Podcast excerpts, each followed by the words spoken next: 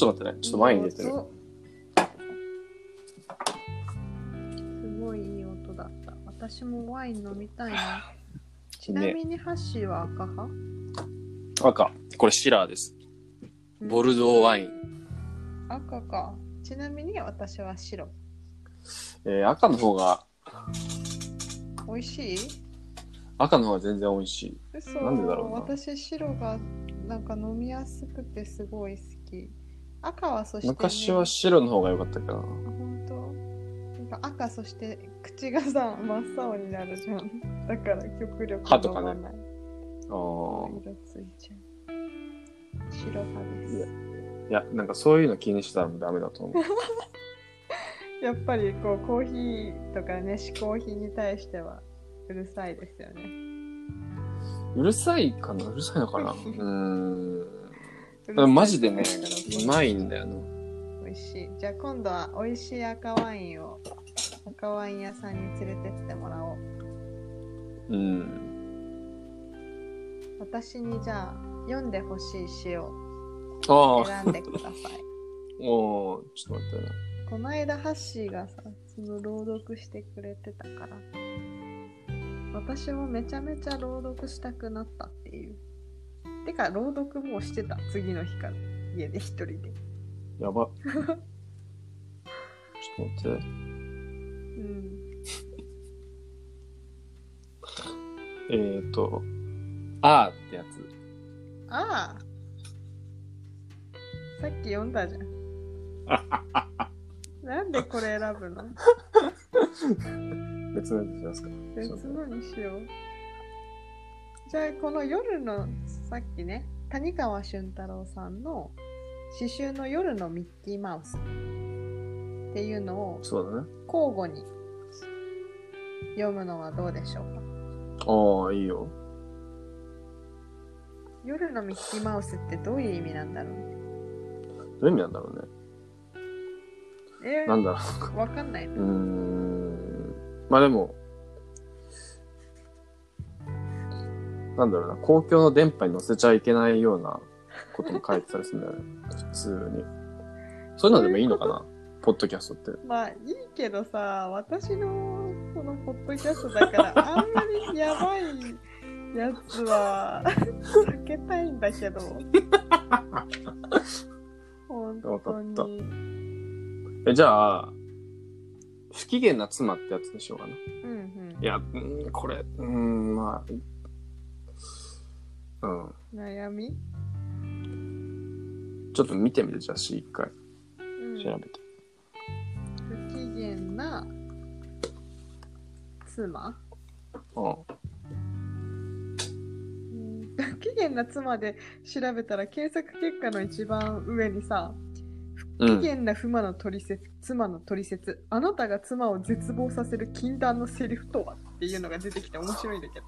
いや、まあ、てか、なんか、俺最近なんか、インスタグラムで、うん。俺結婚もしてないし、彼女すらいないのに、なんか、夫の取説みたいな、なんかおすすめ出てくるんだよね。なんで夫の取説なの？いや、わかんないんだけど。いや、なんか多分、女の人に見せるやつじゃないの？いや、なんだろうんだろうね。多分、あんまり、うーん、詳しいことはわからんんだけども、多分その、このコロナの影響で、うん。自粛で、家に、で一緒に過ごす家庭がめっちゃ増え、ああ。だからうん多分そういうポストがすごいバズりやすいなるだろうな。っていう。うんうん。それで出てきたのか。そうそうそうそう。知ったこっちゃねえしって思ってたけど。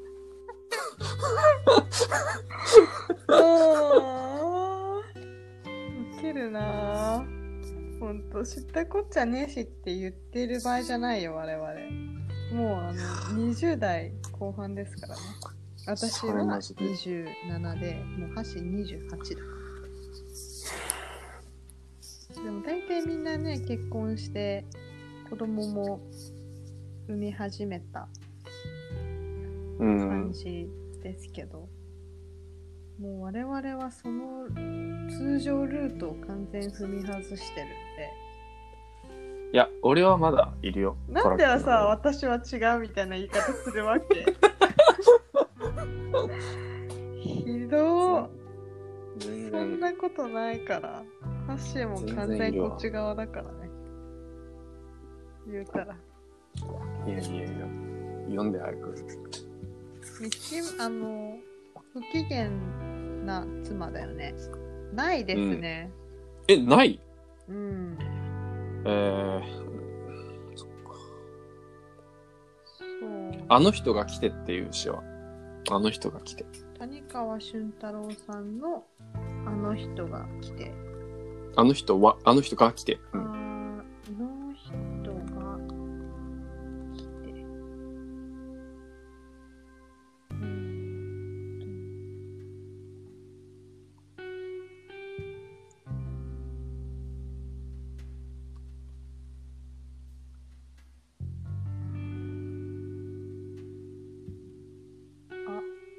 ったと思う。全部全文書いてあるかわからないのですがうん。多分あったと思うので読みますねお願いします。夜のミッキーマウス谷川俊太郎あの人が来てあの人が来て長くて短い夜のような一日が始まった。あの人の手に触れてあの人の頬に触れてあの人の目を覗き込んであの人の胸に手を置いた。その後のことは覚えていない。外は雨で一本の木が濡れそぼって立っていた。あの木は私たちより長生きする。そう思ったら突然今自分がどんなに幸せか分かった。あの人はいつかいなくなる。私も私の大切な友人たちもいつかいなくなる。でもあの木はいなくならない。木の下の石ころも土もいなくならない。夜になって雨が上がり星が瞬き始めた。時間は永遠の娘。喜びは悲しみの息子。あの人の傍らでいつまでも終わらない音楽を聴いた。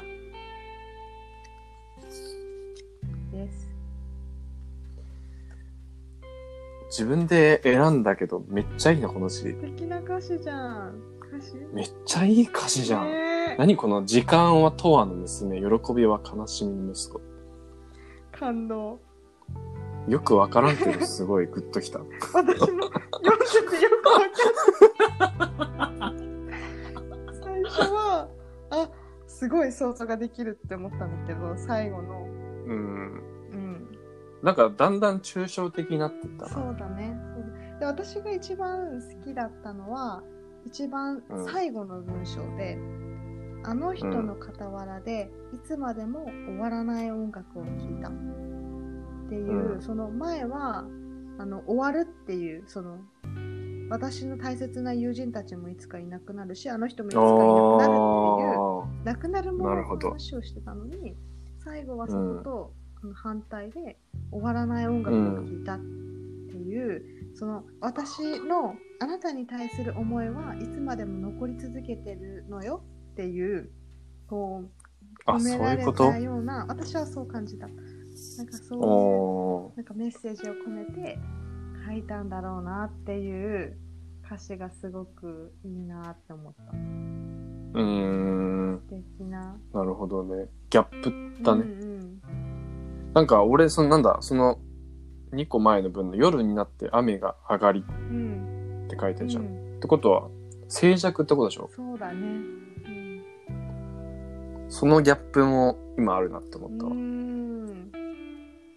その燃え尽きるも燃えたぎる愛と比較比較してってこと？じゃあじゃあじゃあじゃあ単純に雨が上がったってことは雨の音がしないってことでしょ？ああそういうことかうん。でも、音は、音がなんかそこにあるっていう。音が鳴り続けているんだよね。終わらない音楽を聴いたっていう、うん。音楽がそこにあってたでしょ。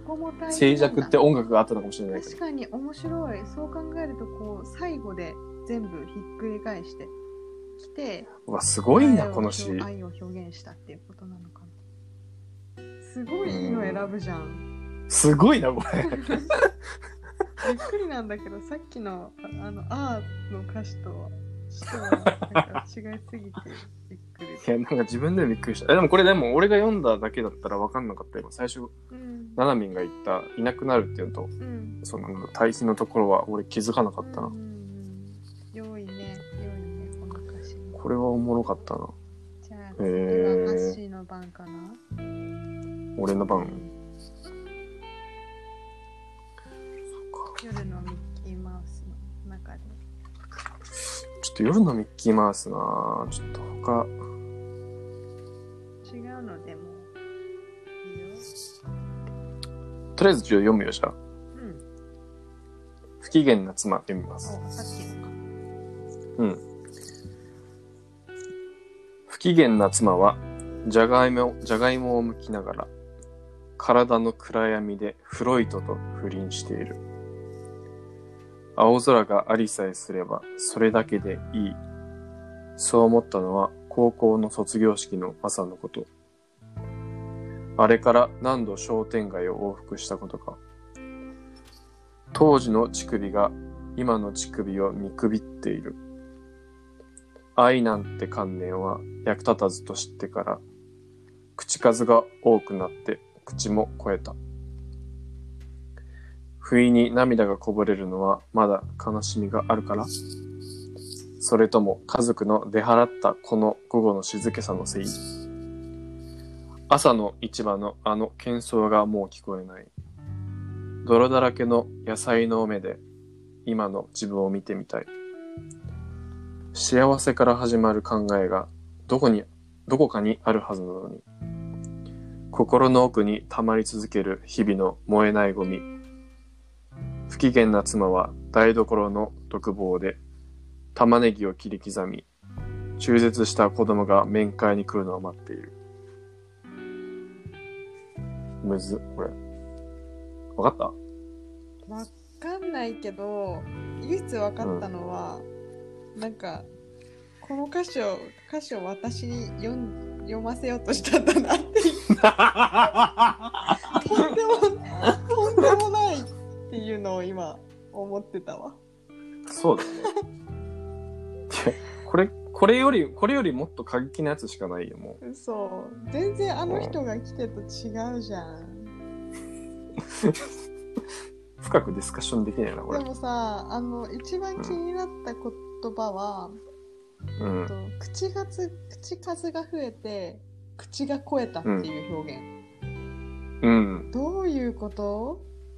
なんだろうね口数が増えて口が肥えたってなんかも口も超えたう。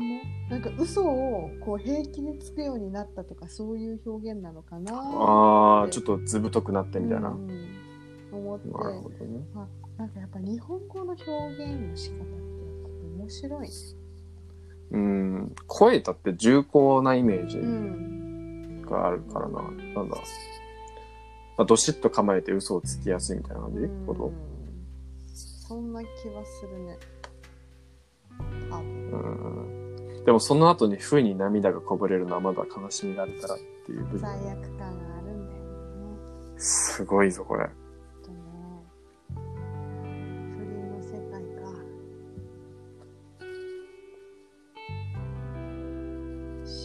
体の暗闇でフロイトと不倫してるってなんだって思うけどね。最初のその入り口を聞いた時に正直笑いそうになった。ん？って思って。うん。どう？え、心理学者のフロイトだよね、これ。そういうこと？心理学者のフロイトの話？